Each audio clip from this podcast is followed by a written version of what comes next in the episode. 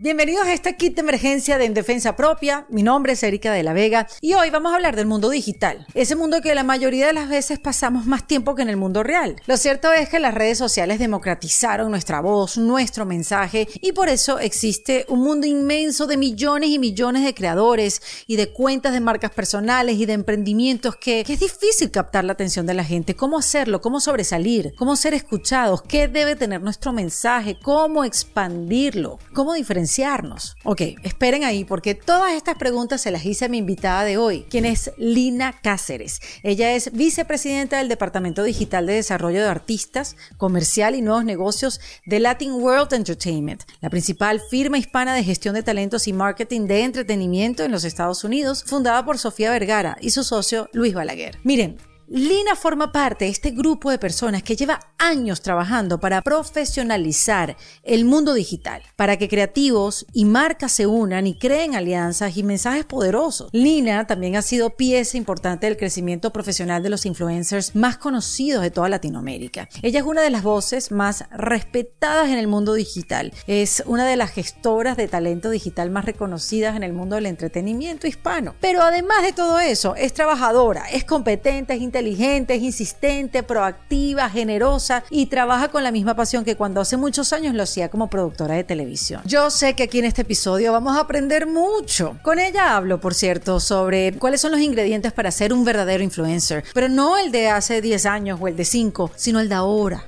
el de después de pandemia. Por eso nos explica su metodología llamada Único. También nos dice para qué nos sirve cada una de las redes sociales y también nos aclara que lo más importante es crear hoy en día una comunidad que te acompañe. Y hablando de comunidad, ustedes saben que en Defensa Propia tiene una comunidad hermosa donde cada semana crece más y donde nos apoyamos y donde nos acompañamos en nuestros procesos de reinvención. Así que si tú te unes a nosotros vas a poder estar y compartir en estos encuentros que hacemos online con mis invitadas para seguir profundizando sobre estas herramientas que conocemos en el podcast. También vas a poder tener acceso a videos exclusivos, el apoyo de esta comunidad donde compartimos estos procesos, estos despertares Así que te espero en endefensapropia.com. Recuerda darle al botón de comunidad y ahí vas a tener toda la información de cómo unirte a la comunidad de En Defensa Propia. Ahora sí los dejo con Lina Cáceres, autora del libro Cómo triunfar en el mundo digital. Y les voy a dar un pequeño adelanto de la respuesta a esta pregunta.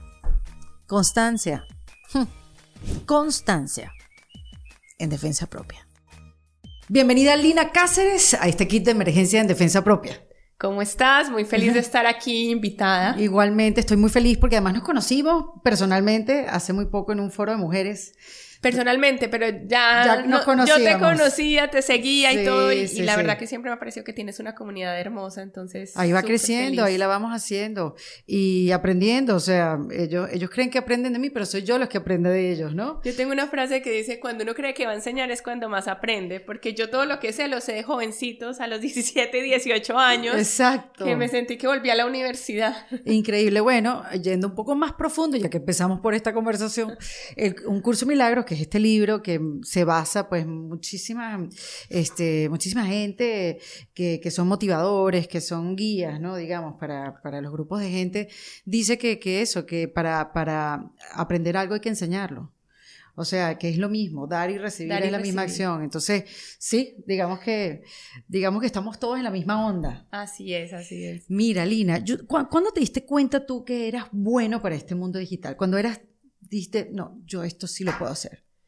Es que yo dije que yo llegué al mundo digital por accidente, porque yo siempre digo, yo cuando estudié en la universidad ni siquiera existían las redes sociales, o sea, yo me gradué en el 2005 y YouTube empezó en el 2006, Facebook empezó a hacerse de la manera como red social en el 2007, entonces yo no crecí con eso. Claro. Entonces, cuando me llega la oportunidad de manejar un canal de YouTube y de tratar de entender todo esto, pues a mí me emocionó cuando conocí el, cuando entendí el fenómeno que era unas plataformas en que gente del común conectaba con millones de personas a nivel global. Y yo decía, yo necesitaba un medio de comunicación que me diera esa apertura. Ahorita estamos democratizados y nos sirve. Entonces, cuando entendí ese fenómeno, eh, como que me llegó un clic como productora de televisión y yo decía, wow, ahora todos tenemos el poder de hacerlo.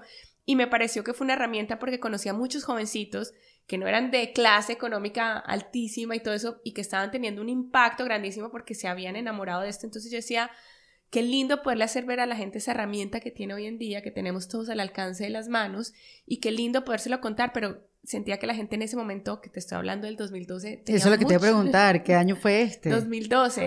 Era un rechazo horrible, decían que eso era una pérdida de tiempo, que eran niños jugando, que era una moda, y yo decía... Los videos de mala calidad, mal iluminados, el sonido no era bueno. Exacto, entonces para mí era, no, esto es una herramienta poderosa, y de hecho, me costó mucho creerme de, que estaba entendiendo tanto el fenómeno porque yo estaba produciendo un canal de YouTube y a mí YouTube me decía, está sobreproducida, esto no es así. Yo me metí y veía a estos niños que tenían 100 mil views al otro día y para mí llegar a 50 mil era casi como echándome 20 Claro, porque era un programa, o sea, tú, tú estabas llevando un canal de YouTube que tenía una programación. Que tenía una programación. Que era, ¿cómo que se llamaba? Que era famosísimo. Nuevón. Nuevón, exactamente. Es más, yo me acuerdo de las oficinas de ustedes y todo, cuando yo llegué a Miami en 2013, vi sus oficinas y era así como algo extraño. No, es que eso es del hijo de Sofía Vergara, ¿no? Sí, eran, imagínate, en el 2012 YouTube dice voy a financiar 96 canales. De esos 96 canales, 10 eran hispanos y uno de esos 10 hispanos se lo dieron a Sofía Vergara. Ya. Entonces, eh, yo había trabajado en Univision y, una compañera de Univision que ya trabajaba en Latin me llamó y me dijo, oye, tengo el trabajo perfecto para ti. Eh, aquí puedes hacer un contenido de variedades. Es un reto porque YouTube es un mundo especializado y necesitamos la que supervise contenido. Entonces yo me fui a trabajar allá eh, estaba muy feliz porque había hecho una carrera en Univision, pero yo decía, yo creo que yo puedo dar algo más y en esa inquietud pues me llegó esta oportunidad y dije, me voy y todo el mundo en Univision, pero ¿cómo vas a dejar tu trabajo? loca. o sea, porque te fuiste a Univision para este trabajo, súper arriesgado. Sí. Porque era un mundo mm, súper desconocido. Súper desconocido, era totalmente nuevo, pero yo decía, he pedido un cambio y a lo mejor voy a seguir en círculo si no tomo, si no me salgo de este círculo. Ya. Lo peor que me puede pasar es que me toque volver a... Exacto, y que, olis. Entonces, cuando llegué me dijeron, tienes que hacer 35 horas de programación, es un canal de variedades, tenemos a estos artistas que nos inventamos y empezamos a, crear formatos con todos ellos. Claro, y tu frustración viene de que venías con plata, porque estaba financiada por YouTube, plata ¿no? No, no se compara a Univision, me imagino. Este, y tenías toda esta producción y estos niñitos que estaban metidos en sus cuartos, que tenían sus propios canales de YouTube, estaban teniendo mucho más éxito que Claro, y que yo este tenía megas artistas que tú decías, pero aquí no, ¿me entiendes? ¿Qué está pasando aquí? Y, cuando te lo digo era que para mí, digamos que el storytelling en digital era jump cuts, que en televisión eso era un error. ¿Qué era eso? El, cuando editan el, que edita, edita, edita, sí, que ya es un lenguaje. Ya es un lenguaje porque lo trajo el mundo digital, pero cuando yo hacía televisión ese era el error más grande, que se te fue un jump cut y te querías Sí, como que se nota demasiado. Sí. Eh, era un mundo, nosotros en televisión mostramos un mundo mucho más aspiracional y lejano y acá teníamos que acercarnos a un mundo más empático, más cercano. Más soy como tú. Ajá. Entonces, claro, la camarita en el primer plano fijo, donde se veía el fondo de su cuarto y el cuadrito, vendía más que la mansión o la cosa que tú pudieses alquilar que costaba millones de dólares. Y algo que siempre me llamó la atención de ellos es que hablaban, tenían un lenguaje universal o siempre hablaban de temas que nos importan a todos como humanidad. Si tú lo veías, ellos hablaban de la relación de las, con los papás, con las mamás, del amor, de la infidelidad, de, mm, cosas que tú decías. Y yo les preguntaba a ellos, ¿cómo escogen ustedes los temas? Y decían, no, pues son los temas que hablamos con nuestros amigos, que no sé qué, y a la final somos seres humanos que nos conectamos con esos temas. Y también les decía, ¿cómo, cómo hacen para saber? Porque decían, eh, camiseta en Colombia, que en México es Claro, ¿cómo saben eso? Porque eso lo sabe la gente que trabaja en televisión. Exacto. No, y incluso nosotros, pues, nunca cuando hacíamos un programa nos preocupábamos cómo se decían todas partes. No, se decía mexicano y ya. Y ya. Se sigue diciendo mexicano y ya. Y ellos sí decían que como se decía en Argentina, que como... yo les decía, pero ¿quién les dijo a ustedes que tenían que hablarles a los diferentes idiomas y averiguar? Y decían, no, pues es que como consumíamos Veíamos lo que la gente hablábamos simplemente imitando, pues nos salía natural. Entonces yo decía, wow, y, otra cosa que me pareció cuando ya los empecé a conocer, que dije, no, necesito que conocerlos porque necesito entender. ¿Quiénes, eran, ¿Quiénes eran esta gente al principio que tú empezaste a conectar? Mira, conocí, la primera youtuber que conocí es una mexicana que se llama Miranda Ibáñez, que ella hace do it yourself DIYs. Sí. Eh, mexicana, pelo de colores, eh, hacía recetas divinas. Eh, y le dije, bueno, tú me tienes que enseñar porque yo necesito entender, entrar al mundo de los youtubers en esa época era como un underground, era súper difícil entrar, más si decías que eras de televisión, era como que te ponían la X y yo no quiero hablar con Pero querían ser famosos también, o sea, había... sí, pero era, más el rechazo a la mm, televisión o lo que pudiese parecer porque ellos decían, no nos queremos que nos, tele, que nos pongan como esos personajes de televisión, somos nosotros y así son. Sí. De hecho, también Wherever Tomorrow, que es pionero en el mundo de la creación de contenido en Latinoamérica, era el primero que te decía, yo no quiero nada de televisión, era totalmente cerrado. Pero en esa época se monetizaba también como ahora. Sí, claro. Y se mm. monetizaba incluso mucho mejor porque no había tanta competencia, claro, ¿entiendes? Entonces eran muy pocos los que monetizantes los views, la atención estaba puesta en ellos realmente. Qué risa que estamos hablando de esto, como que en aquella época... Y no han pasado 10 años. ¡Qué loco! ¡Qué loco! Sí, sí, sí, en el mundo ahorita pasa muy rápido. Entonces, así los fui conociendo, empecé con Sebastián Villalobos, con Juan Pablo Jaramillo, estuvimos con Zurita, con todos, de hecho como el primer gran encuentro de todos estos youtubers hispanos lo hicimos con Telemundo en Yo Soy el Artista. Claro, yo estuve en ese programa. Tú estuviste allá. Claro. Eh, ese fue, yo, siempre lo sentí como un senior year vacation, porque claro, era la primera vez que muchos se conocían en persona. Claro. Ellos sabían que eran youtubers de toda la región porque se hablaban a través de DMs. yo lo conocí, yo estaba traumatizada. ¿Quiénes son estas criaturas que están haciendo de qué, qué, qué? Yo no los conozco. Para mí fue como o sea, un golpe así como... Pero mira que ese fue el objetivo, hacer eso. Y lo hicimos porque yo fui, Bitcoin es la feria digital más importante del mundo, lleva, ya va para sus 16 años. Sí. Y ya se está haciendo en más de cuatro países, o sea, se ha vuelto muy grande. Y cuando yo voy a mi primer Bitcoin, yo decía, no hay nadie latino aquí, no puede ser, solamente gente de Londres, de Inglaterra, de Europa, de Colombia y, nosotros, y, y, y Latinoamérica, ¿dónde está? Y si pensábamos en esa época, el youtuber número dos del mundo era yo, hola, soy Germán, que es de Chile. Y Yuya era la más grande de belleza. Yo decía, Yuya, ¿por qué no están aquí? Eh, entonces creo que no había una parte del mercado y en esas yo llego a, Telemundo y Tony, el productor de este show, me dice, tengo un espacio para 100 youtubers para que este, el, el show funcione, que es una cortina de social media influencer que le dan la pasada al Ellos eran los que votaban a ver si ellos pasaban al jurado. Divertidísimo. Y se abrían las puertas y así. Se abrían las puertas. Le dije, 100 no existen todavía. 50 y, hagamos 50 influencers de la industria, que sean productores de música o presentadores de Presentadores de tele también. Y lo hacemos así. Y me dijo, bueno, y vamos a grabar en las noches que les vamos a poner a hacer, a poner a hacer todo el día. Y yo, pues hagámosle una conferencia. Y me acuerdo que basada en lo de Bitcoin armé la conferencia, las temáticas y todo eso. Y cuando fue la gente de Twitter. De Twitter, de YouTube, de Facebook. Ahí, es que qué risa. Y el primer día que llegan, por la noche yo solo oía 2, 4, 7, 3. Y yo, ay, se fueron de fiesta. Claro, eran todos 17, 18 años. Dije, mañana nadie va a llegar, mejor dicho, yo voy a estar mañana en problemas. y lo más curioso fue que al otro día me levanto y a las 7 y 55 todos divinos en filita. Y les dije, pensé que no, y me decían, tú estás loca, es la primera vez que vamos a tener una persona de Google detrás de nosotros. A nosotros siempre nos han hablado a través del, del, del email no, no conocemos a nadie esta gente.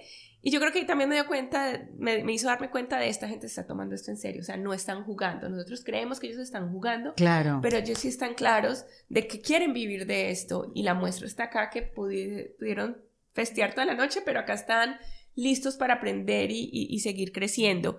Y yo creo que esos cuatro días fueron muy importantes porque acercamos la industria tradicional, donde estabas tú como talento y todo, pero también habían ejecutivos de marca, pero también habían ejecutivos de medio, estaban ellos, y yo creo que hacer esas charlas entre todos nos sirvió a todos para abrir el horizonte y decir, bueno, esto ya es una realidad, esto viene, ¿qué más? No, y conocerlo entre nosotros, me acuerdo que estaban los Peachy Boys, ah, que, o sea, me acuerdo que en esa época como que conecté con un montón, había una chiquita que no me acuerdo, pero era lo mejor en humor. Eh, estaba, ¿cómo se llama? El encapuchado este. El escorpión dorado. El escorpión dorado. Es que yo grabé mucho con ellos. Para mí era eh, un desayuno. Exacto, ¿no? Este, digamos, a conversar con todos estos talentos que vivían en este mundo digital, que era un mundo digital ajeno. Claro, es que en ese entonces era como... ¿Eso cómo fue? ¿2015? Eso fue 2014. 14. Eso fue en el 2014. Entonces, después de eso, ya Google terminaba su financiación de canales eh, y ahí le dije yo a Luis Balaguer, que en ese entonces era mi jefe, hoy en día es mi socio, le dije, oye, mi, tú estás claro que ahorita no va a venir una marca a pagarnos por un video de YouTube y no nos van a venir a contratar, o sea, no hay cómo, va a venir, pero no es ahorita, y le dije, el main core de las compañías management, déjame abrir el departamento de management digital y vemos cómo nos va. Y ahí decidimos abrir como el la primera empresa de entretenimiento que era un primer management de, de, social media influencers. Eh, y no te voy a decir que fue un reto porque al comienzo no habían contratos escritos para esto, cómo se cobraba un video de YouTube, cómo se cobraba, o sea, nada. Pero fue divertido, me imagino, para ti, de comenzar la industria desde el principio. Desde el principio. Yo siempre, ahí fue cuando yo dije, nos habían enseñado que la creatividad era para los publicistas y para los creativos y de pronto uno yo que trabajaba como productora en televisión, pues siempre había un creativo que escribía, un creativo y, como que no participabas tanto en la parte creativa, pero me di cuenta que la creatividad está en todo, o sea, armar esos primeros modelos de negocio fue una creatividad me Imagino, me imagino.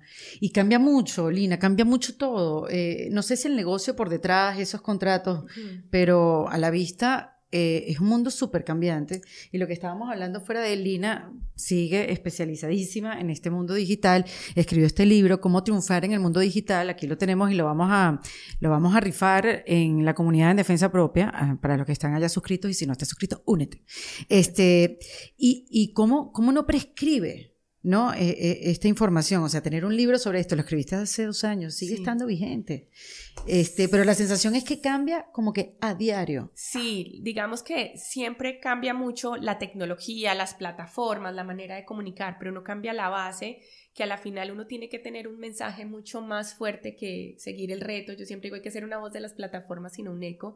Y cuando tú de verdad tienes una voz de las plataformas y la sabes manejar y llevar en el tiempo, no importa qué red social esté hoy, que, venga mañana, si tú tienes un mensaje contundente, si tú tienes una estrategia que se adapte a la realidad, a lo que va cambiando, eh, y eres sobre todo constante. Uf, la constancia. La constancia es, la clave del éxito en el mundo digital y creo que vivimos en un mundo efímero que la gente cree que todo pasa allá y cuando no hay constancia, pues no trasciendes. Entonces, para mí eso es como una, un principio básico que si quieres entrar en el mundo digital tienes que tener eso como parte de tu... Sí, pero digamos que esa manera como, esa manera de triunfar en el mundo digital ha cambiado, porque antes era eso, seguir un reto, eh, hacer lo mismo que hacía, eh, no sé, el youtuber más famoso americano, y, ¿sabes? Como no salían de sus casas, ahora son estas estrellas que salen y manejan a los públicos, ¿no? Y, y, eso ha cambiado y me llama la atención que me digas que tenga un mensaje contundente, porque antes no era así.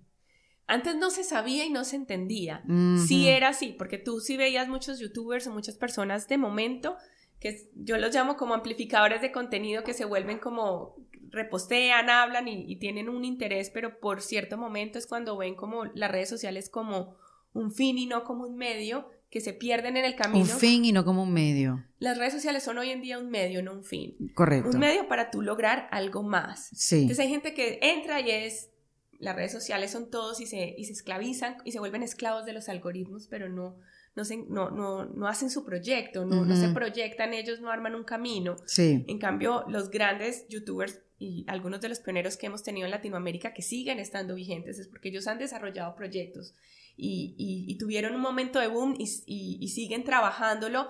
Puede que el impacto cambie un poco conforme pasa el tiempo, pero siguen manteniendo esas comunidades porque sí trabajaron un proyecto más allá que los sigue teniendo vigentes y que no los deja que el algoritmo los pase a la cola y desaparezcan, porque un ciclo de vida de un creador de contenido que no hace así es más o menos dos años, que es muy corto. ¿Dos años? ¿Cómo así? Cuando tú empiezas a crear contenido que creas como un hot pick, es muy duro mantenerlo. Entonces, ah, entonces te dura dos años y después. Y después se va para abajo. Y si tú no tienes nada que muestre, te, fuiste para abajo, para el hoyo y no hay manera de revivirte. Se olvidaron de ti. Y esto es en cualquier red, esto es en cualquier Esto es en cualquier red, porque imagínate, en el mundo hay 50 millones de creadores de contenido hoy en día. Qué locura. Y solo el 4%, es decir, solo 2 millones logran vivir de esto por el red. Pues por el resto de sus vidas. Claro, que es mucho y es poco a la vez, o sea, si te pones a ver. Pero si tú ves en la, en la proporción de 50 millones, solo 2 millones son muy pocos y es por la falta de decir, hay que tener un plan para esto, yo tengo que utilizar esto como un negocio, como esa visión de negocio, porque todos empiezan hoy con el sueño de ser famoso, pero la fama es efímera y la fama te dura esos dos años que te digo. Y, después de tener esa fama, ¿qué hiciste? Nada. Ah, pero qué bueno eso, sí, qué bueno entenderlo, sobre todo los que ahorita recién comienzan, ¿no? Y que puedan tener ese objetivo claro más adelante eh, y que entiendan que exacto, que no es un día para otro, que es un trabajo, porque el reto es además poder vivir de esto mientras desarrollas la estrategia. Exacto eso es un proyecto que uno trabaja 24/7. Yo por eso les digo que hoy en día se necesita ser influpreneur, influpreneurship, como emprendedor de influencia, porque es que es un emprendimiento al final del día. Completamente. O sea, influencias mientras vas desarrollando ese emprendimiento que es el que te va a permitir tener esa carrera más a largo plazo. Claro. Entonces, es, es muy importante. Yo siempre les digo que las redes sociales todas se manejan a través de algoritmos eh, y los algoritmos cambian todo el tiempo y es el terror de todo el mundo, pero eh, Tristan Harris en Social Media Dilemma, que no sé si lo viste en Netflix. No, no lo vi. O sea, la gente ve ese documental y sale temiendo las redes sociales. Ah, sí, ya hace un tiempo, ya me dijiste temer y ya dije, sí, ya sé, yo lo vi.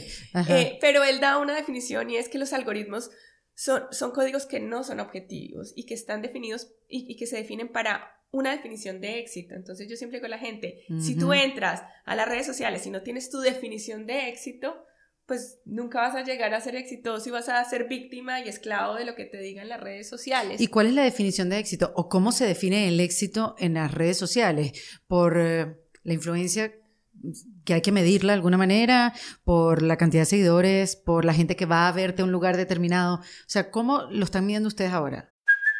Hey, it's Kaylee Cuoco for Priceline. Ready to go to your happy place for a happy price? Well, why didn't you say so? Just download the Priceline app right now and save up to 60% on hotels. So, whether it's Cousin Kevin's Kazoo concert in Kansas City, go Kevin, or Becky's Bachelorette Bash in Bermuda, you never have to miss a trip ever again. So, download the Priceline app today. Your savings are waiting. Go to your happy place for a happy price. Go to your happy price, Priceline. por la comunidad. En mm. redes sociales, si tú no construyes una comunidad, no tienes nada. en, las redes sociales hoy hay 4.4 billones de personas conectadas, que es una gran audiencia. Sí. Pero si tú al menos ese 0.01% no lo conviertes en comunidad, tú no tienes nada. ¿Qué es comunidad? Comunidad es un grupo de personas que te eligen a ti como líder, que tienen un, un, sentido de pertenencia porque tienen un mismo objetivo, porque tienen un fin, porque están alineados a valores. Claro. Eh, entonces se vuelve casi como, como un ejército, como un grupo religioso que te sigue de comienzo a fin sin parar.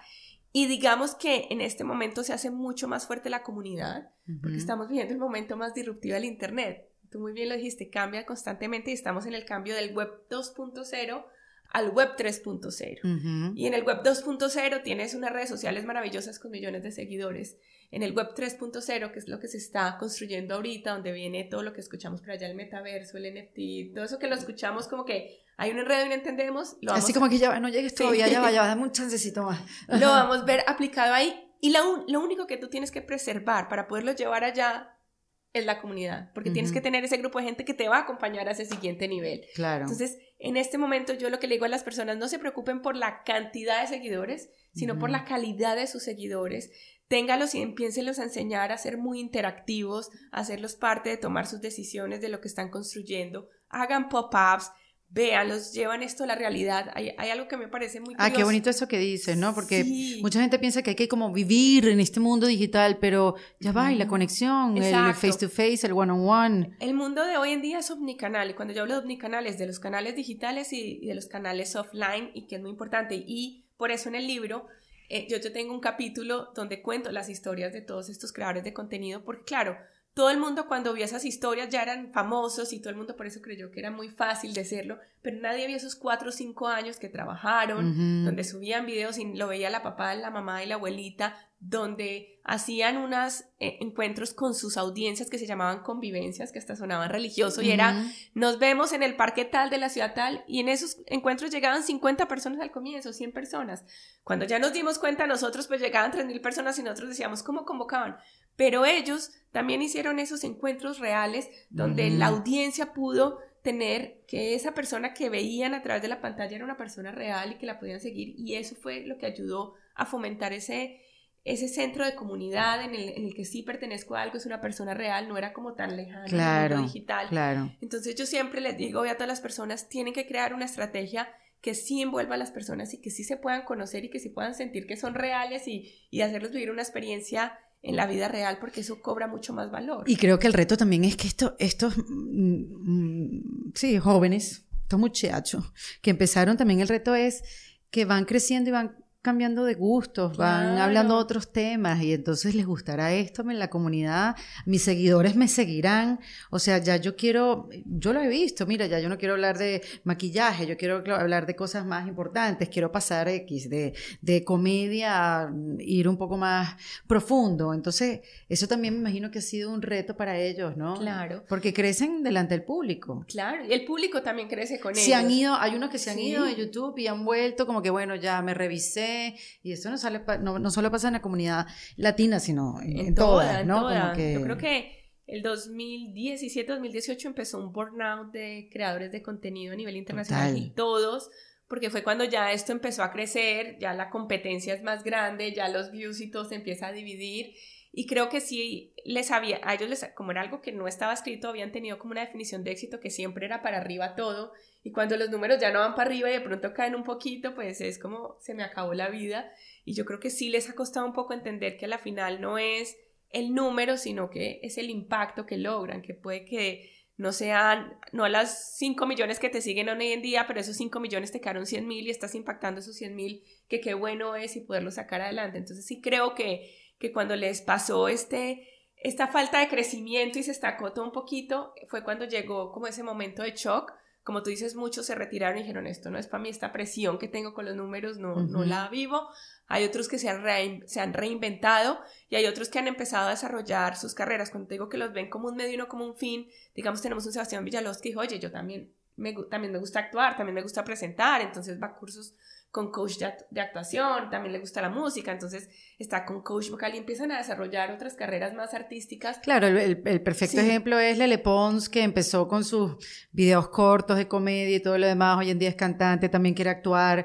Este, wow, los videos, o sea, cómo es, ha sido la transformación de la carrera de ella, ¿no? Exacto. Y también yo creo que fue muy difícil porque es que a ellos el trabajo se les extuplicó en un abrir y cerrar de ojos, porque cuando ellos empezaron era un video de YouTube a la semana. Es correcto. Los estados de Facebook. Durísimo. En Twitter comentaban. Y Sí. si tú ves ahorita las redes sociales, todas están peleando por retención. Entonces todas tienen video corto, video largo, historias, lives, todo. Entonces, y ya no es cuatro, ya es Facebook, YouTube, Instagram, TikTok. Entonces, claro, se va multiplicando y, y tú abaste- abastecer todas esas redes, tú dices en un momento, no puedo. Entonces, queda, ¿dónde queda lo genuino? Lo que antes tenían las redes sociales, Lina. Mira, O el creo- contenido digital, mejor, vamos a Sí, decirlo así. Yo creo que lo genuino se sigue notando, o sea, cuando tú eres real y honesto en la manera que tú hagas el contenido, yo creo que el, que el hecho que ya tengas que ponerle un equipo o no sé qué, mientras no pierda la mística tuya y que tú supervises y que de verdad ese sello esté, la gente lo acepta y la gente hoy entiende que, que puedes tener un equipo y, y antes te aplaudes que, le, que quieras brindarle mejor experiencia a ese usuario con mejor calidad. Ujú. Lo que sí toca hacer es eso, que, que ese, esa intención que tienes como creador y eso que quieras lograr sea mucho más genuino que ser famoso. Porque es que creo que hoy en Uy, día todos quieren clave. llegar es por la fama y la fama es efímera. Bueno, tú lo ves en los niñitos, dice, ¿qué quieres ser tú cuando seas grande? ¿Youtuber? ¿Qué? No, ya va, espérate. claro. Una cosa, vamos a explicarte cómo es esto.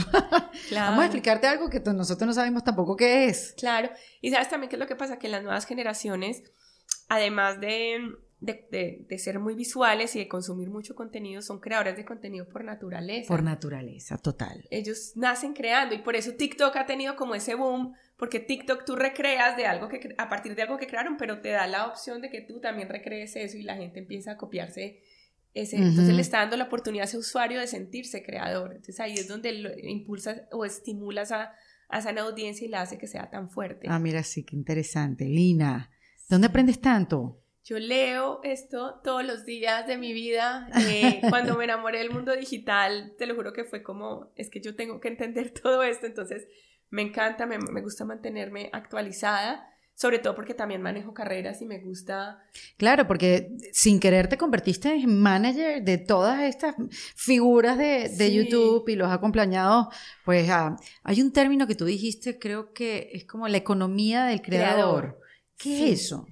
Mira, la economía del creador es un modelo en el que obviamente el influencer marketing, que es la, la parte de la industria que nos encanta porque monetizamos con marcas, es muy grande. Este año ya va en 17 billones de dólares y el crecimiento ha sido tenaz.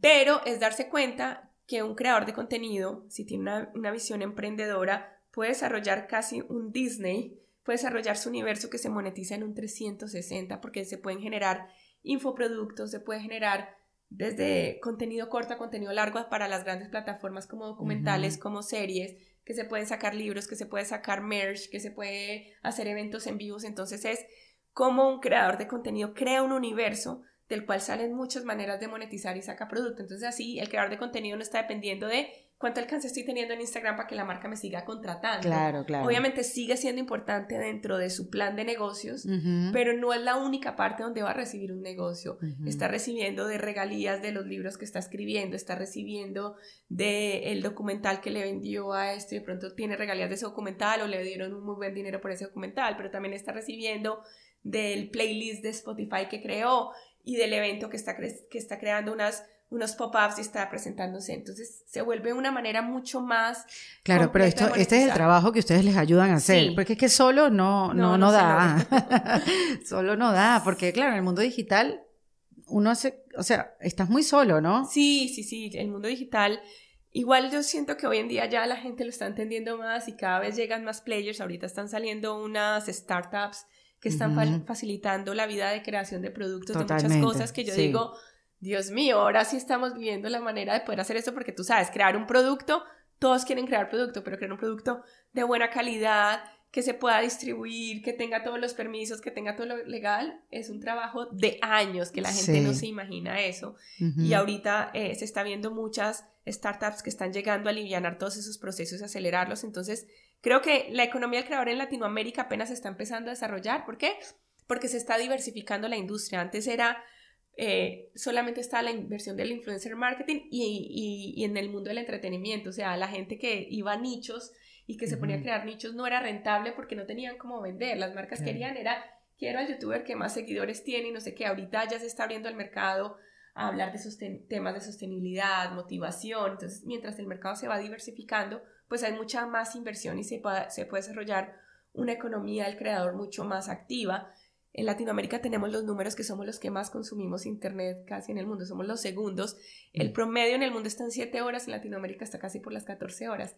Pero la inversión está muy por la poca, mitad, claro, es muy poca. Entonces, digamos que eso nos ayuda a, que hay una capacidad de crecer un poco, pero que tenemos que entender que tenemos unas economías no tan eh, sí, que son cambiantes, ¿no? Sí, sobre todo por los cambios de gobierno, que no hay estabilidad, o sea, unos, años las pasamos súper aquí arriba, otros aquí abajo, y, es como muy difícil llevar un proyecto a largo plazo, Exacto.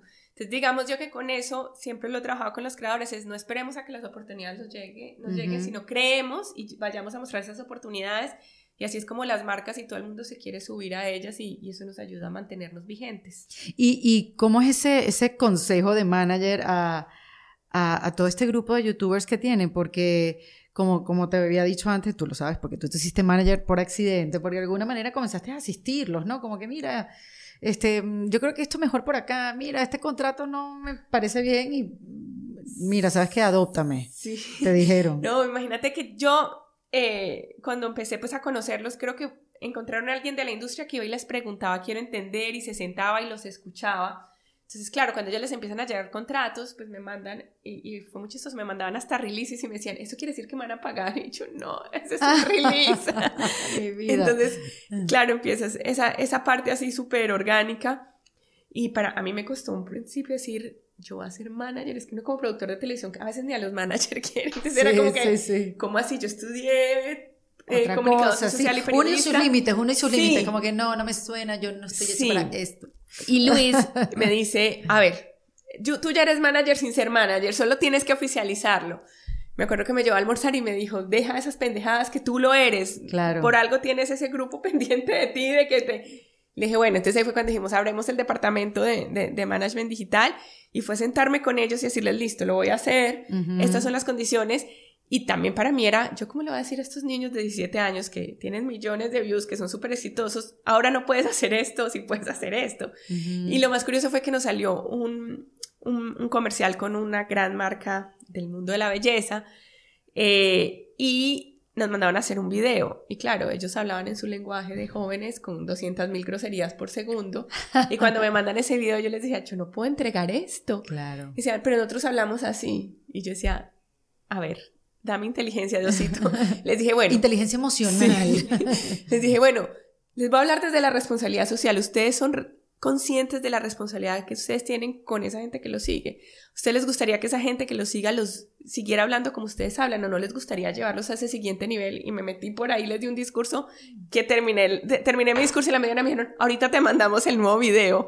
Y a las dos horas tenía un video igual de chistoso, igual de divertido, pero con un lenguaje mucho más cuidado. Bueno, porque ese, ese es un, o sea, eso es parte de la inteligencia para crecer en cualquier negocio, escuchar. Así es. Y ser flexible, o sea, está bien que tú tengas un estilo, pero si quieres llegar al próximo nivel, te vas a tener que meter un poquito aquí en las reglas, después te sales otra vez. Exacto. ¿sabes? Como que es como un baile. Exacto. Y yo creo que eso fue lo bonito que me pasó con ellos, que como que me escuchaban, como que a veces me decían y, y, y, hablábamos las cosas y yo les decía, bueno, ahí tienen razón, aquí de otra, pero eso hizo que la relación fuera tan genuina y que se formara de un momento a otro que ya, o sea, mis primeros emails, soy del equipo de tal, todos eran y, era súper chistoso también para ellos porque les decían, hablo con tu manager, sí, habla con Lini. Ellos tampoco eran como capaces de decirme manager, era como, como una cosa y ya después de que pasó el tiempo ya fue, ya, sí, soy la manager. Qué divertido. Además, ¿qué es eso? Llegaste en un, en un momento que estaba inhóspito el camino y, y, qué y te quería preguntar el, el factor suerte, Lina, porque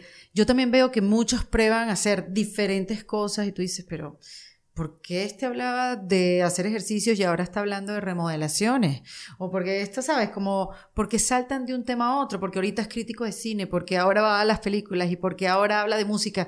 Y pareciera que, que están probando y probando y probando para ver qué es lo que pega.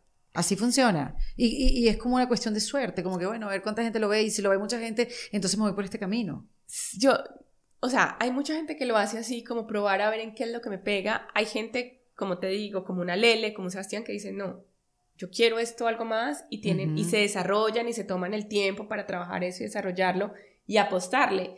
Que le, que le peguen o no le peguen, todavía no sabemos si el tiempo no lo, no lo dirá, pero también creo que cuando ellos fueron, fueron gente muy joven que apenas están conociendo, que apenas están decidiendo ah, qué quiero ser, para dónde quiero ir. Entonces, claro, en tu crecimiento tú vas explorando muchas cosas, no era como uno que creció, hizo la universidad y tú ya en la universidad estaba medio claro. Igual tengo muchos compañeros que en mitad del camino hoy no ejercen esa profesión porque dijeron, no, esto no era lo que a mí me gustaba. O yo que terminé como en otra parte, en la misma industria, pero bajo otra parte. Entonces, siento que se da desde muchos lados eh, digamos, yo con los míos y con los que he venido trabajando, siempre les he dicho es, desarrollémoslo antes de, o sea, tú puedes cantar y te puede gustar el canto, pero no salgas a cantar mañana, que sí, se te puede ir la música súper viral, pero después cómo vas a defender un proyecto y toma, y, que respeten los procesos. Creo que hay que enseñar a la gente que para todo hay un proceso y que, hay que llevar cierta, porque todo el mundo quiere saltarse los procesos y quiere llegar ya, y no es tan rápido, sino con los pasos correctos que hay que llegar. Entonces, creo que como tú dices, lo que, lo que tú me dices se encuentra muchísimo en el camino, hay mucha percepción de eso, pero sí he conocido las historias de muchas personas que han ido haciendo ese proceso paulatinamente porque simplemente quieren explorar y serlo y, ver qué tal les va. Mira, te tengo dos preguntas. Una es, ¿qué pasa con la gente que no es tan joven y que consume contenido en las redes sociales? O sea, está bien todos estos muchachones que hacen su contenido y todo, pero bueno, también es una realidad que hay gente más grande y que está metida también todo el día en las redes sociales, en, eh, consumiendo contenido digital. ¿Quién está capitalizando a esa gente?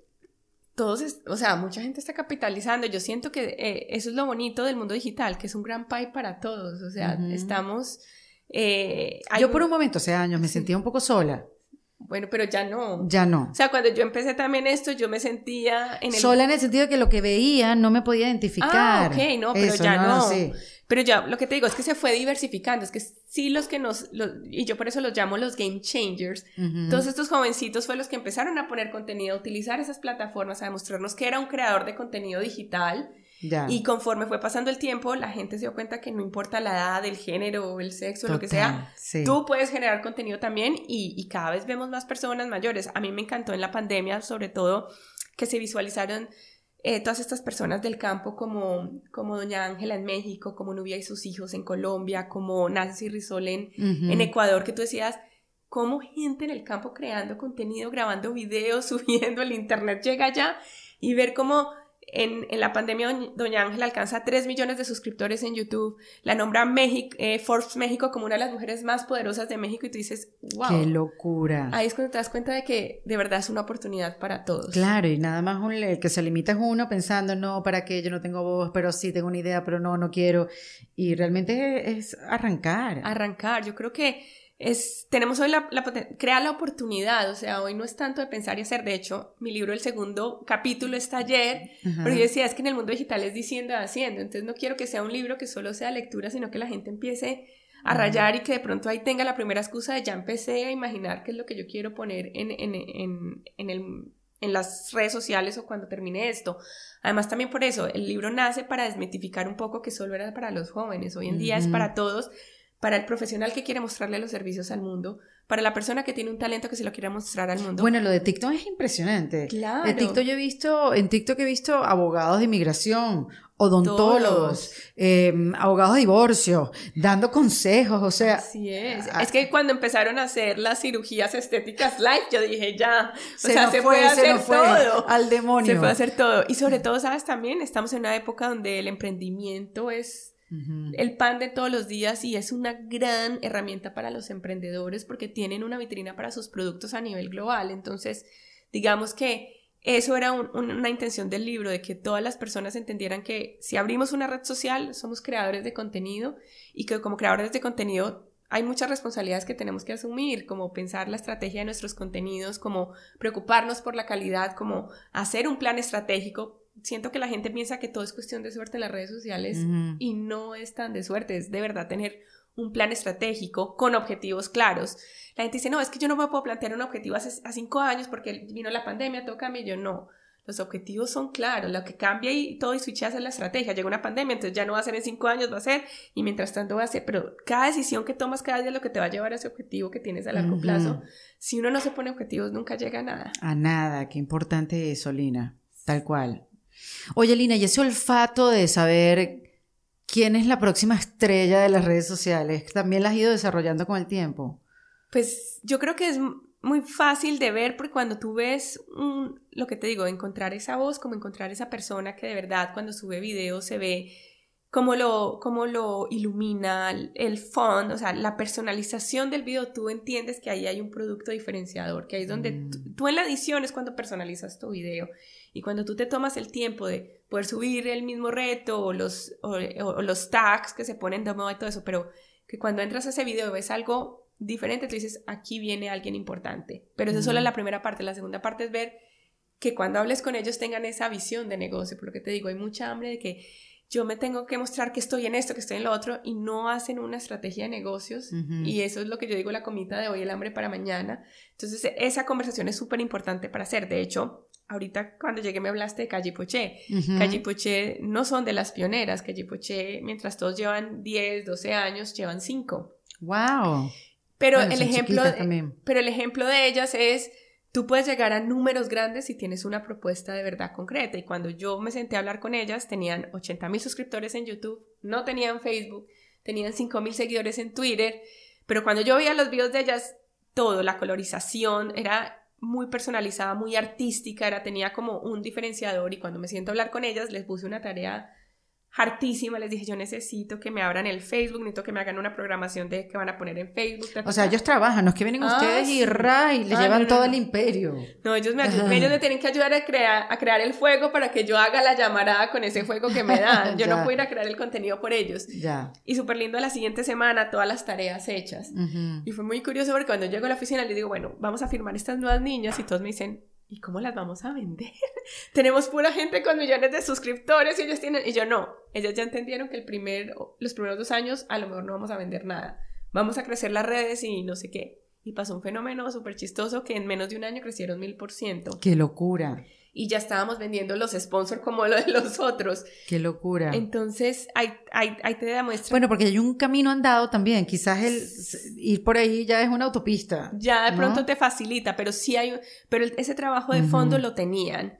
Digamos Ujú. también, había otra chica hace poquito que, que la vi, que me gustó, empezó pandemia y, y le puse el ojo, que fue Isa Vázquez, que también es colombiana, Ujú. que hace fitness, Sí. y en la pandemia fue un crecimiento que Forbes la sacó como una de las mujeres fitness más importantes del país y todo. Entonces, Siento O sea, que lo primero que te llama la atención es lo visual. el contenido, El- la claro, carne, por- lo que hablan y lo visual, como el conjunto. de Claro, todo. porque entonces es la combinación entonces del contenido y el delivery, o sea, cómo lo presentan. Yo digo que el contenido, como todos decimos en digital, es king, pero el contenido y un gran storyteller es el King Kong.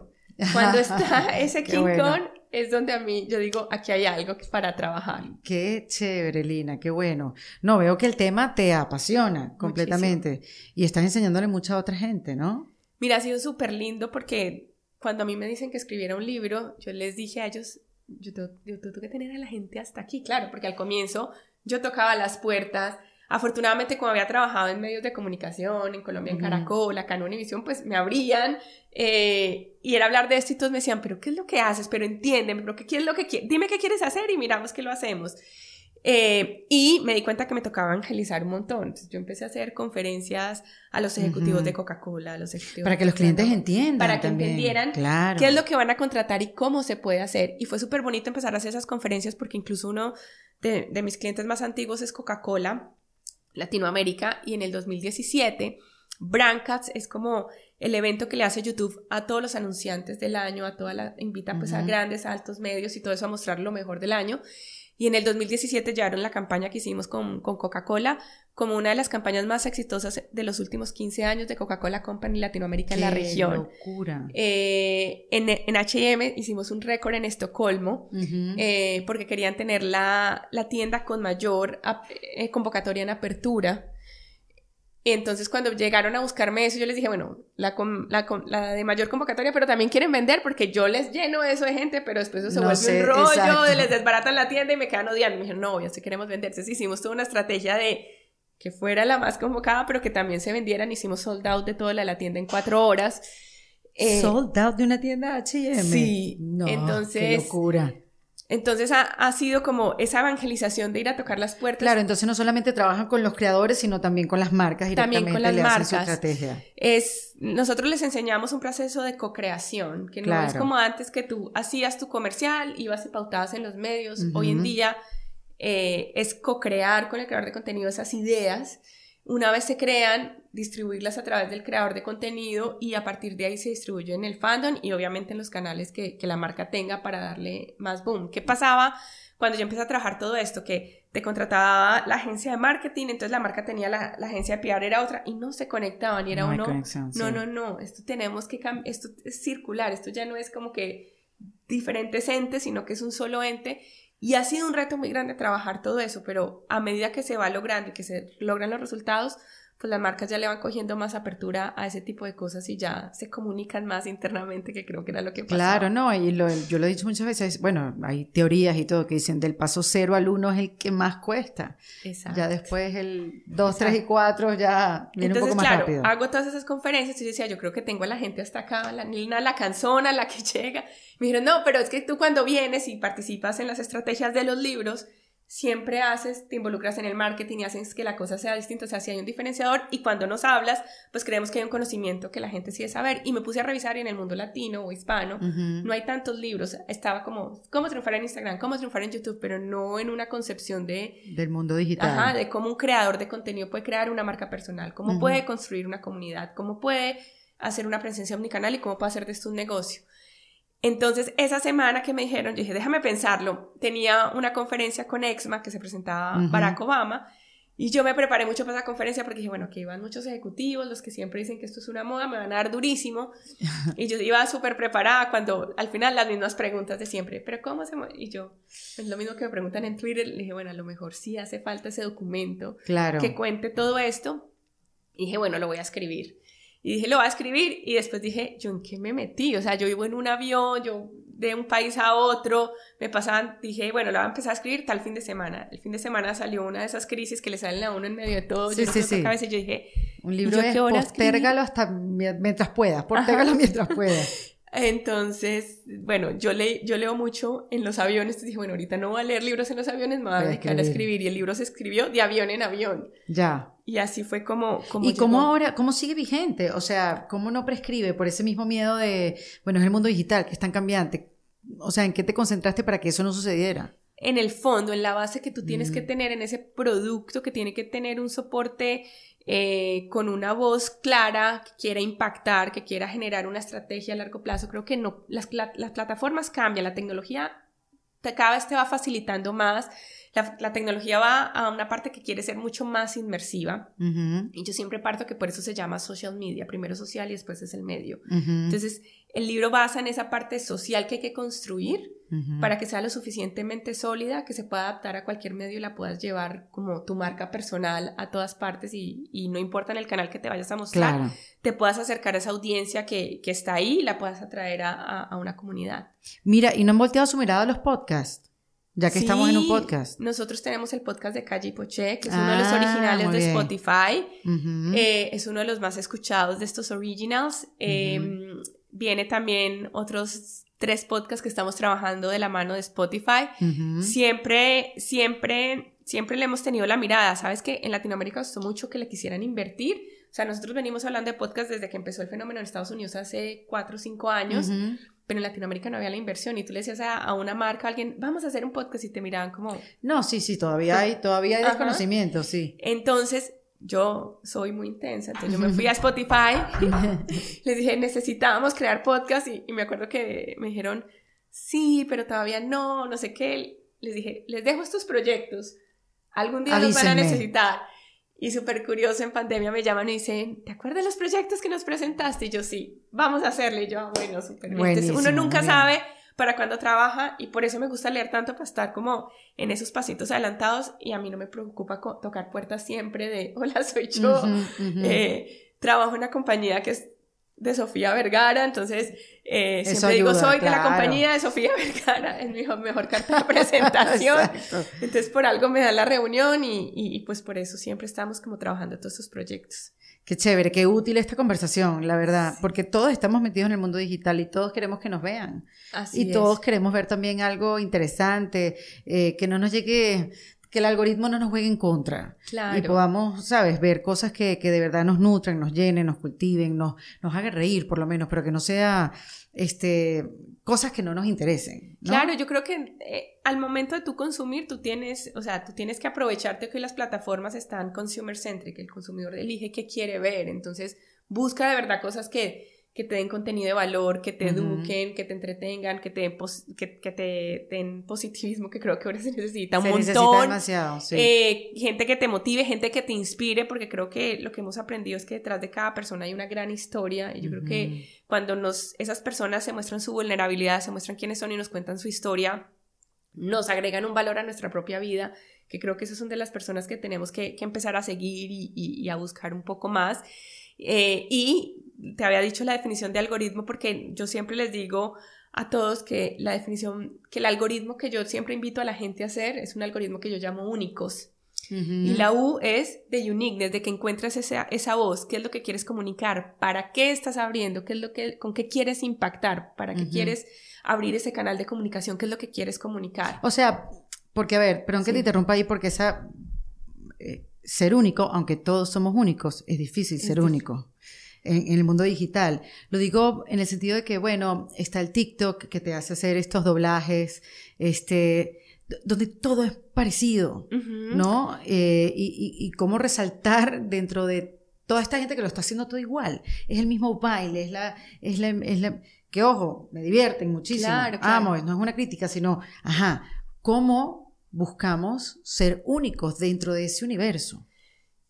Por eso teniendo muy claro lo que tú quieres comunicar, cómo quieres impactar. Digamos, a mí me, me, me sorprendía cuando yo los empe a, empecé a conocer, a conocer los youtubers que Sebastián hablaba de, de, de cumplir sueños, de la inclusión, de muchos temas que de pronto antes nosotros en los medios no hablábamos tan fuertes, y eran temas un poco más profundos que el videíto, pero en su mensaje iba dejando eso. Eh, y sí, mencionas ahora TikTok es muy difícil porque TikTok en 16 segundos es muy difícil com- comunicar algo profundo. Sin embargo, yo siento que TikTok es una red un poco diferente a las otras. Digamos, si tú quieres construir comunidad en TikTok es muy difícil. Porque a diferencia de las otras redes, en TikTok no, no tienes que seguir a las personas, es más que el algoritmo te lee como usuario y te va mostrando videos aleatorios, no necesariamente a los que sí. siguen. Entonces, yo siempre he visto a TikTok como una red muy buena de promoción, de atraer clientes, y, y de- pero no una red para construir comunidad. De hecho, tú ves TikTokers con 25 millones que van a abrir una cuenta de Instagram y no les llegan ni a los 100 mil. les, les cuesta mucho convertir esa audiencia en comunidad. La gente no, y de Instagram a. YouTube también, es algo que cuesta, sí. Eh, y sin embargo, Instagram todavía sí te permite crear algo de comunidad, pero TikTok es muy complicado. O sea, he tenido, digamos, hay dos chicos con los que trabajo que son los hermanos Punch, tienen, Ujú. bueno, ya tienen 20, es que a todos los cogí chiquiticos, el uno tenía 11 años Ajá. y, y ya tiene 15. eh, y, y el trabajo con ellos fue, nos gusta lo que haces, pero tienes que expandirlo a las otras redes. Y le molieron y molieron y lo lograron y ahorita son muy fuertes en todas las redes sociales, Mm, pero, bueno. pero fui testigo del trabajo que les costó. Entonces, eh, eh, eso es lo, lo peligroso de TikTok, que TikTok la tenemos que ver más como promoción que como una red de construir comunidad. Y, cuando tú la ves como promoción, es una red que no te va a dar cabida a, corto, a, largo plazo. Tienes que saberla manejar.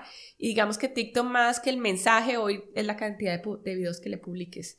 Entonces yo tuve un reto en la Mm. pandemia que le dije a Regina Carrot, que es otra creadora de contenido con Claro, la que estuvo aquí en Defensa Propia, acá. la vi hace poco en el Miami Sí. Fashion Week, en persona. Yo tengo muchas invitadas que no Ay, las he visto en persona. Claro. Entonces verlas es como es un momento mágico. claro. Es, ay, hay música, luces, Claro, haces, que se levantan. sí. Eh, bueno, yo cuando lancé el libro, Ajá. Empezó la pandemia, yo iba a Feria del Libro de Bogotá, iba a la Feria del Libro de Guadalajara y, oye, cerraron todo el libro, quedó en imprenta. Ay, y por yo, Cristo. pucha. Y después me llaman en junio, ya salió el libro, que, pero pues no sabemos cuándo va a haber feria, lo guardamos para el otro año. Y yo, no, el libro se llama Cómo triunfar en el mundo digital, dale, que dale. nazca en el mundo digital.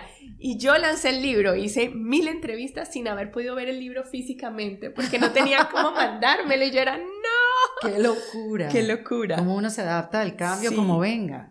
Así es, y por eso te decía el ejemplo de Regina, porque Regina Ajá. me dijo, yo hablo de motivación, yo no me veo en TikTok, y le dije, no, ¿cómo es la motivación en TikTok? Pensemos eh, cosas de motivación en 16 segundos, no tenemos que ir a hacer bailes, no te quiero ver bailando, te quiero ver hablando de motivación, o de pronto si te inventas un baile motivador, pues lo metemos. Y fue súper curioso porque en menos de año y medio ya estaban 3 millones de seguidores en. TikTok porque puso todas esas es estrategias ahí. Entonces ahí es donde te digo que, que es una red que, que si le pones el cariñito y que Pero qué bueno eso que lo digas, porque no hay que bailar. Mira, me pasó con un medio de comunicación Ajá. muy respetado en un país que no sé qué le pasó y empezó que pensaba que TikTok y ponía a sus periodistas a bailar y hacer unas cosas que yo decía, No, ¿qué no, no, pasa? no, Eso no. no es. O sea, el medio tiene que buscar la manera de decir la noticia fácil, rápido, pero no poner a los periodistas a bailar porque los estás quitando. Por, por, Menos por- mal se dieron cuenta a tiempo y después borraron todo eso y todo y yo descansé y respiré. Pero es eso, tenemos que entender que cada red social tiene una manera de comunicar y que cuando nosotros tenemos una voz clara de para qué la queremos y para qué lo queremos utilizar, encontramos la manera de comunicarlo a través del formato que nos da esa red social. Ay, me encanta, Lina, estoy aprendiendo mucho contigo. Me gusta todo lo que estás diciendo. Entonces, únicos, nos quedamos en la U. En la U. Ajá. Ahora vamos a la N de negocios. Ajá. Porque todo el mundo dice, todo el mundo está esperando que le pase como un golpe de suerte, como Eso, le pasó a exacto, nosotros. Entonces, sí. no. A estos jovencitos que les pasó un golpe de suerte, se les sentó alguien y les dijo, aquí hay una oportunidad de negocio, la toman o la dejan. Y tuvieron que hacer todos esos ajustes. Y era lo que te contaba de cuando hicimos ese primer video que les tocó cambiar su lenguaje, que les eh, tocó empezar a ser un poco más estratégicos a la hora de crear sus contenidos sin perder su esencia. Y lo hicieron. Entonces yo siempre digo a las personas, hoy si vas a entrar a abrir redes sociales, a querer convertirte en un creador de contenido, haz un presupuesto. Tú puedes crear el contenido, no lo puedes crear, vas a tener que alquilar equipo, no vas a tener que alquilar equipo, porque hay gente que dice, ah, yo abro las redes sociales y le mete un mundo de plata a los primeros videos para que sean wow, pero no es sostenible en el tiempo porque de aquí a que construyas una comunidad pueden pasar dos, cinco Eso me años. pasó a mí. Y no, Con una serie de videos que hice en YouTube que se llamaban Say What.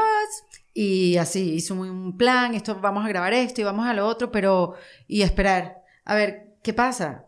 ¿Se murió? se murió. Se murió. Y sobre todo porque necesitas, hoy, hoy más que la calidad y que todo obviamente hay que verlo, es que haya mucha constancia, que no pare, que esa cosa sea todos los días. Entonces, cuando trabajas y le metes todo a un boom, a un plan, y después dejas, pues todo lo que construiste se va abajo. Entonces, que hagan un plan de negocios de yo voy a tener estos videos de acá tanto, cuánto voy a necesitar de presupuesto, cuánta gente puedo tener, o me toca hacerlo todo a mí, porque al comienzo al creador de contenido le toca hacer el todero, pero es la manera de sacar adelante ese proyecto, porque lo que te digo, al final del día es un emprendimiento de Total. generar contenidos para volver esto un, un- un universo de negocios 360. Entonces yo siempre invito a la gente a hagan esa pausa de qué van a crear, cómo van a organizar sus grabaciones y hagan un plan de negocios de esto. Ujú, Súper consejo. La otra parte es la I de innovación. En las redes sociales, cómo innovamos con el contenido. Eh, ¿Por qué? Porque es lo que atrae, siempre el contenido diferenciador, el que llega y le puso el filtro distinto, el que usó la cámara, pues es lo que llama la atención y eso atrae a la gente. Entonces, de todos los formatos que hay o de todas las nuevas redes sociales que se están abriendo, ¿dónde puedo llegar con formatos innovadores para llamar la atención de esa gente y seguir creciendo mi comunidad? Entonces, es súper importante innovar con el contenido. La, la otra parte es la C de comunidad, por lo que te decía, en redes sociales, si tú no construyes comunidad, no, necesi- no, no tienes nada.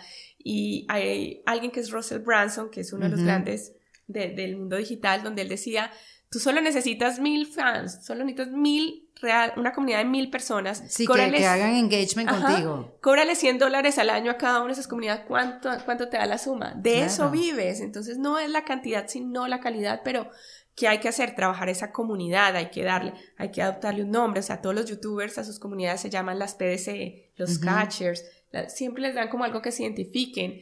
Ah, le hablan con ciertos emojis en particular y eso los identifica. Tienen una paleta de colores que sin decir esta es mi paleta de colores, como que ya en su relación se conoce perfectamente. Y esa era de las cosas que cuando yo empecé a trabajar en eso, yo decía, pero ¿quién les enseñó a ustedes todo esto? qué Porque es que esto es muy complejo. Yo pasé por una universidad, trabajé 10 años en medios de comunicación y yo no pensaba que tenía que de darle todos tantos elementos a, a una audiencia. Sí, pero es instintivo, debe ser, ¿no? Es- sí, no, ya es que ellos vinieron nacieron eso. con el ADN. Ya vinieron con a eso. mí me tocó hacer un trasplante Nos de tocó. ADN. Sí. Entonces, esa parte de comunidad es súper importante. Ujú. La odio omnicanal y es eso. Sí, hoy en Que día es omni, omnica. Omni, que está en diferentes canales, pero tienen Ajá. que estar conectados.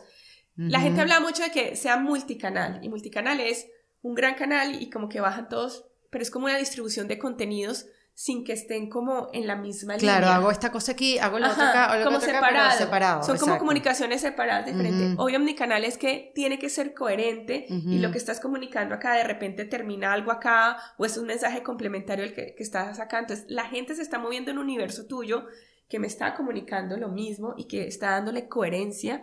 Porque tú sabes que hay veces dicen, tú ves creadores de contenido que dicen que son veganos y al otro lado los ven viendo, comiendo cada día. Entonces, Es que como un intercambio Sí. divino, restaurante, las hamburguesas. Exacto, no hay una coherencia. Sí. Entonces, la omni- pensar en omnicanal es, aquí me, me acá puedo hacer esta estrategia, aquí está otra, y verme en un 360 que la gente por donde me vea Ujú. sepa que soy yo, que soy yo y que soy consistente a lo que yo digo. Bueno, porque es construir una credibilidad. Exacto, Lina, ¿no? y un posicionamiento. Ujú. Y a veces también pensamos que en el mundo omnicanal también son las relaciones, el, el- el cuando haces el networking, cuando vas a un lugar y te empiezan a conocer. A mí me pasa muy lindo que cuando tú llevas a estos chicos que la gente los vea por allá en el internet, los llevas a una reunión, la gente decía, ay, pero es, si es un personaje súper mágico y sí, sí, es que son ellos, ellos son reales.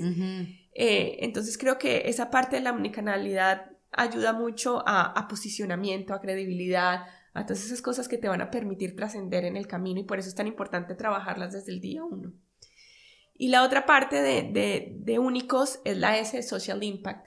Y es que creo que una marca personal, una- un emprendimiento, una marca grande que hoy no tenga valores, que no se preocupe por, por poner un granito de arena en el cambio que necesitamos en el mundo, háblese de sostenibilidad, medio ambiente, inclusión, positivismo, como conocimiento, información, todas esas corrientes que están saliendo, eh, pues es- eh, está condenado al fracaso porque el, antes de la pandemia incluso Havas sacó un artículo que decía que el 77% de las nuevas generaciones, todas las marcas que conocemos hoy en día como las grandes marcas podrían desaparecer mañana, a ellos no les importaría, Claro. porque no estaban conectando con el mensaje de ellos. Digamos que las nuevas audiencias sí están muy conectadas con marcas que quieran cambiar el medio ambiente, que quieran eh, ser como esa parte del cambio y por eso es que el emprendimiento está con tanto, tanta fuerza, porque es que el emprendimiento conoces esa la historia de esa persona que está detrás, siempre tiene una motivación a resolver un problema de la sociedad, a resolver un problema no sé qué, entonces esa parte conecta muchísimo con esas audiencias.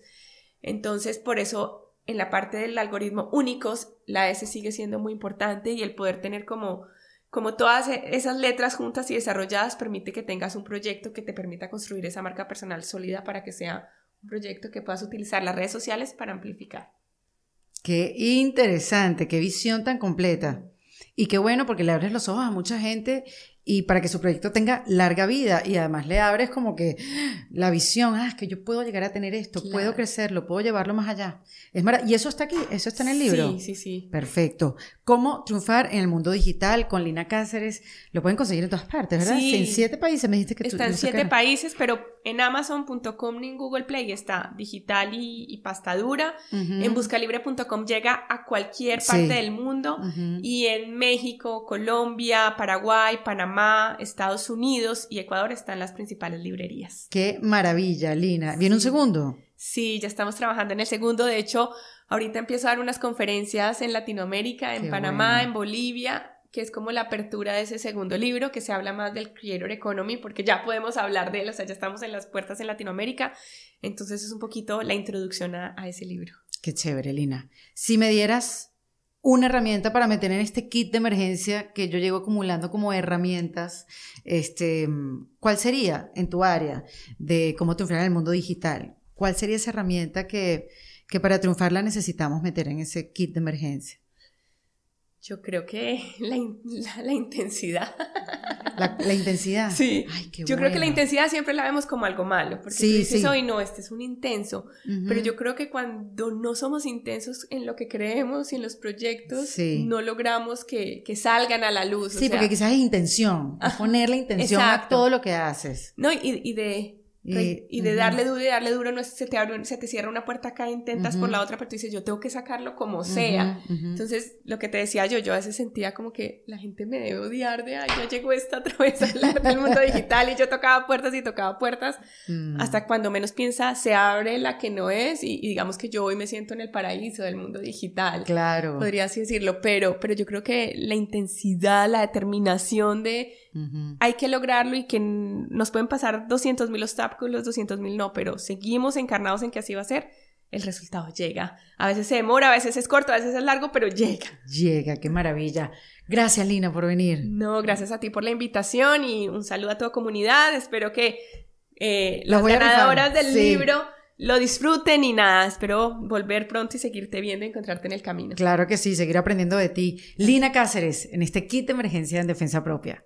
En Defensa Propia es producido por Valentina Carmona, con el apoyo de Andrea Wallis y editado por Vanessa Ferrebus y Jesús Acosta, con música original de Para Rayos Estudios. Yo soy Erika de la Vega y recuerda que esto lo hacemos en Defensa Propia. ¿Estás listo para convertir tus mejores ideas en un negocio en línea exitoso? Te presentamos Shopify. Tal vez no lo sabías, pero nuestro podcast More Than Mamis es un negocio y lo empezamos por supuesto para desahogarnos y hablar sobre la maternidad, no para convertirnos en expertas de ventas y del e-commerce. Así que sí, necesitábamos ayuda para vender nuestro merch y poner en marcha nuestra tienda. ¿Y cómo suena con Shopify? Llegó otra venta. Shopify es la plataforma de comercio que está revolucionando millones de negocios en todo el mundo. Ya seas un emprendedor desde tu casa o desde donde sea, Shopify es la única herramienta que necesitas para iniciar, administrar y hacer crecer tu negocio sin dificultades. Con Shopify puedo gestionar pedidos, envíos y pagos desde cualquier lugar, brindándote toda la información y estadísticas de tus ventas al detalle. Regístrate para un periodo de prueba con tan solo un dólar al mes en shopify.com barra sonoro, todo en minúsculas Ve a shopify.com barra sonoro para llevar tu negocio al siguiente nivel. Shopify.com barra sonoro. ¿Estás listo para convertir tus mejores ideas en un negocio en línea exitoso? Te presentamos Shopify.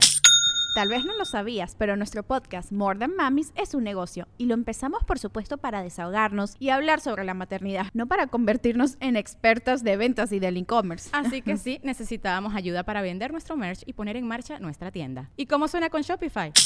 Llegó otra venta. Shopify es la plataforma de comercio que está revolucionando millones de negocios en todo el mundo. Ya seas un emprendedor desde tu casa o desde donde sea, Shopify es la única herramienta que necesitas para iniciar, administrar y hacer crecer tu negocio sin dificultades. Con Shopify puedo gestionar pedidos, envíos y pagos desde cualquier lugar, brindándote toda la información y estadísticas de tus ventas al detalle. Regístrate para un periodo de prueba con tan solo un dólar al mes en shopify.com barra sonoro, todo en minúsculas Ve a shopify.com barra sonoro para llevar tu negocio al siguiente nivel. Shopify.com barra sonoro. I'm Victoria Cash. Thanks for calling the Lucky Land Hotline. If you feel like you do the same thing every day, press 1. If you're ready to have some serious fun for the chance to redeem some serious prizes, press 2. We heard you loud and clear. So go to LuckyLandSlots.com right now and play over 100 social casino-style games for free. Get lucky today at LuckyLandSlots.com. Available to players in the U.S., excluding Washington and Michigan. No purchase necessary. VGW Group. Void prohibited by law. 18 plus. Terms and conditions apply.